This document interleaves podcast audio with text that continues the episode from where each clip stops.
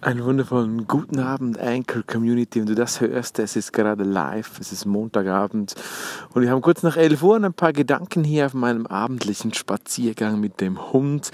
Da mache ich mir wieder einmal Gedanken über Codeknacker und Codeschreiber. Eine ausführliche Folge zu diesem Thema, dann Business Related, findest du in meinem Podcast Marketing Monkey der dann etwa nächste Woche online gehen, würde ich empfehlen, dir mal zu folgen, marketingmonkey.ch oder natürlich auch bei iTunes oder der Podcast-App deines Vertrauens.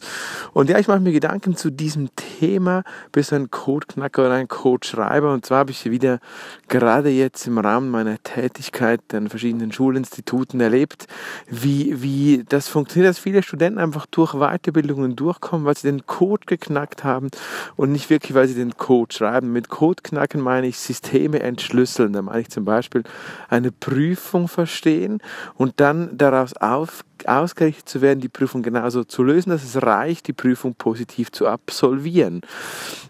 Ja, und, und dann, dann habe ich mir so überlegt, ja, ist das jetzt nur, ist jetzt nur eine Ausnahme oder gilt das generell? Ich muss sagen, heute, ja, es gilt generell, denn auch wenn du den Code entknackt hast von, zum Schreiben einer Bachelor-Thesis, einer Master-Thesis, dann bist du am Schluss der Codeknacker und nicht der Codeschreiber. Nun, da stellt sich dann natürlich die philosophische Frage, muss man ein Codeschreiber sein oder reicht es einfach immer smooth durchs Leben zu kommen und immer die Systeme knacken zu können, die Schwachpunkte zu sehen und diese für sich zu nutzen?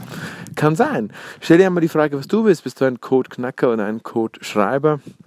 Und lass mich wissen, wie du das machst. Schreibst du gerne neu?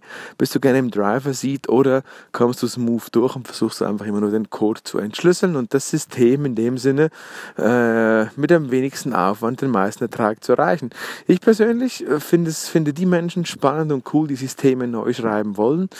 Ich persönlich für mich habe einen Mix gewählt. Es gibt Momente, bei denen ich tatsächlich glaube, den Code neu zu schreiben. Und es gibt genauso viele Momente, wo ich tatsächlich auch die smooth Abkürzung suche. Wie ist das bei dir? Wie ist das bei dir? Wie lebst du das? Freue mich über Comments und wünsche dir eine wundervolle Woche in diesem Frühlingsapril. Ciao, ciao, bye, bye.